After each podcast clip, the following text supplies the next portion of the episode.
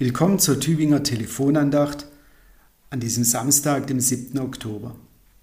Der Lehrtext steht im Lukasevangelium Kapitel 22, Vers 32. Jesus sprach zu Petrus, Ich habe für dich gebetet, dass dein Glaube nicht aufhöre und du, wenn du umkehrst, deine Brüder stärkst. Was hat eigentlich der Hahn auf unserem Kirchendach zu suchen? Haben Sie sich das schon mal gefragt? Denn nicht auf allen, aber auf vielen evangelischen Kirchtürmen prangt ja ein Hahn. Warum eigentlich?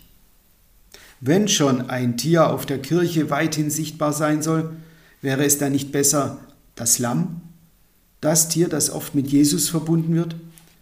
Oder ein Adler, das Symbol des Evangelisten Johannes, oder ein Stier, Symbol des Evangelisten Lukas? Nein, es ist ein Hahn. Und es muss ein Hahn sein, das hat mit der Geschichte zu tun, in der der heutige Lehrtext steht. Sie gehört in die Osterzeit. Es ist Donnerstagabend, später werden die Christen diesen Tag als Gründonnerstag feiern. Jesus sitzt mit seinen Jüngern zum Abendessen zusammen. Wir nennen es etwas formeller Abendmahl.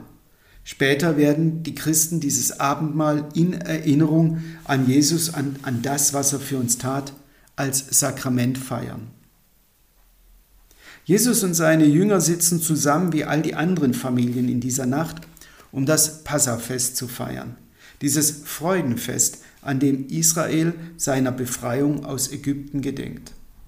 Doch die Stimmung im Zimmer ist gedrückt. Die Auseinandersetzungen, die Jesu Weg und Wirken die ganze Zeit schon begleitet haben, haben zugenommen. Jesus hat sich mächtige Feinde gemacht. Das ist allen bewusst. Die Atmosphäre in der Stadt ist angespannt und die Menschen sind gespannt. Ist dieser Jesus denn nun wirklich der versprochene Messias oder nicht? Wird er die Römer aus dem Land jagen? Wird er der neue König David sein, der die Nation wieder groß macht? Große Wünsche, große Erwartungen. Wer sie nicht erfüllen kann oder nicht erfüllen will, wird tief fallen. Jesus weiß das und spricht von seinem bevorstehenden Ende. Er ahnt, es bleibt ihm nur wenig Zeit. Die will er nutzen und versucht seinen Freunden einzuschärfen, um was es ihm geht. Die sind gerade dabei, sich zu streiten, wer der Größte ist, der Wichtigste, der Bedeutendste. Jesus durchkreuzt diesen menschlichen Drang nach Geltung, Darstellung und Herrschsucht und schärft seinen Freunden ein, es geht ums Dienen, nicht ums Herrschen. Genauer gesagt, wer herrschen will, muss dienen können.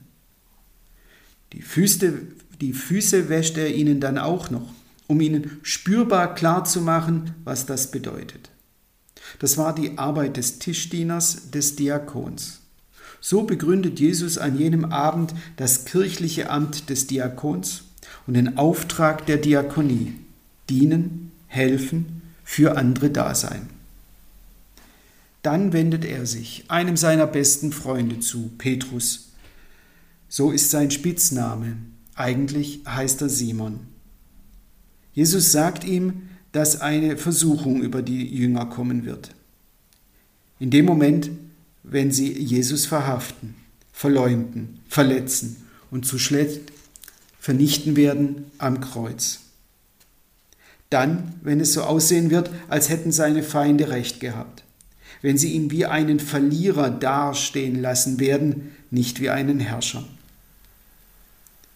Für diesen Moment, für diese Situation, sagt Jesus zu Petrus, hat er seinen himmlischen Vater gebeten, dass seine Freunde ihren Glauben nicht verlieren mögen, dass sie also weiter ihm glauben und an ihn glauben, dass sie weiter an seiner Seite sein werden, wie er immer an ihrer Seite war, dass sie Jesus nicht nur kennen, sondern sich zu ihm bekennen, dass sie standhalten, statt stiften zu gehen.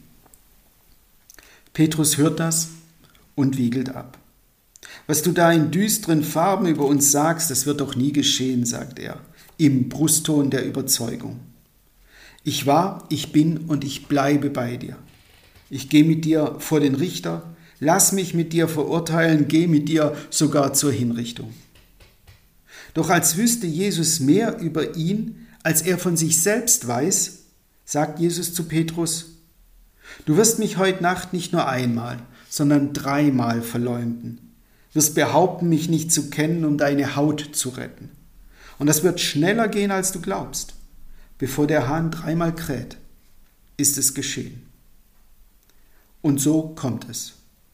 Petrus, gerade noch so von sich überzeugt, knickt ein. Übermannt von seiner Angst, umringt und bedrängt von einer aggressiven Meute, wird das Großmaul kleinlaut, rettet sich, schämt sich, rennt davon, im Bewusstsein versagt zu haben, kann sich selbst nicht ausstehen, kann sich nicht mehr ins Gesicht schauen, hat sich ins Aus manövriert. Doch dieses Ende ist nicht das Ende. Wir wissen nicht, wie lange es bei ihm gebraucht hat, aber wir wissen, was es für ihn gebraucht hat. Dieses Wissen, dass gerade der, den er im Stich gelassen hat, ihn nicht aufgibt. Dieses Wissen, dass einer für ihn betet, an ihn glaubt, bis er wieder so weit ist. Dieses Wissen, dass ihn Jesus, dass ihn Gott nicht verurteilt für diesen Moment der Schwäche. Wenn du umkehrst, stärke deine Brüder. Gerade der, der schwach geworden ist, als er stark sein sollte, soll seine Brüder stärken? Ja, gerade der. Denn nur der Mensch, der sich mit seinen Schwächen aussöhnt, sie nicht verdrängt, sich nicht dafür verurteilt, kann andere in ihrer Schwäche verstehen und kann sie stärken. Akzeptierte Schwäche wird so zur persönlichen Stärke. Und das ist das Ergebnis von Gnade, von Gottes Gnade, der seine Menschen liebt, obwohl sie so sind, wie sie sind, der uns nicht abschreibt, sondern an uns glaubt, uns zurückholt aus allen Sackgassen und uns neu ermächtigt. So findet auch Petrus zurück. Er findet zurück zum Glauben, findet zurück in die Beziehung zu Gott und zu Jesus, findet auch zurück in die Gemeinschaft zu den anderen Jüngern findet zurück zu seiner Bestimmung, die Gemeinde zu leiten. Als der, der er ist, ein begnadigter Sünder. Was hat eigentlich der Hahn auf unserem Kirchendach zu suchen? Jetzt wissen wir es. Was nehme ich mit aus dieser Geschichte, aus unserem heutigen Satz? Dass es klug ist, nicht mehr von sich zu verlangen, als uns möglich ist zu geben dass es klug ist, sich seiner Schwächen bewusst zu sein, sich mit ihnen anzufreunden und auszusöhnen. Denn so erwächst uns eine ganz andere Art von persönlicher Stärke, die es uns erlaubt, auch andere zu stärken. Ich nehme mit, dass Gott von uns nicht mehr erwartet, als einfach nur die Menschen zu sein, die wir sind. Gott braucht kein Imponiergehabe, keine falsche Stärke. Der Schöpfer kennt seine Geschöpfe besser, als wir uns selbst kennen. Du kennst mich, verstehst meine Gedanken von ferne und bist um mich, sagt der 139. Psalm. Ich nehme mit, dass Gott zu uns steht, wenn wir versagen, als Ausdruck seiner Gnade, seiner Güte, seiner Liebe. Gott bleibt uns weiter zugewandt, auch wenn wir uns mal von ihm abwenden. Und ich nehme mit, wie wertvoll das Gebet ist, die Fürbitte, das Beten für andere. Jesus betet für seinen Freund, für wen beten wir? Ich aber habe für dich gebetet, dass dein Glaube nicht aufhöre und du, wenn du umkehrst, deine Brüder stärkst. Ich wünsche Ihnen einen gesegneten und hoffentlich leichten Tag. Ihr Pfarrer Michael Knöller aus Pfrondorf.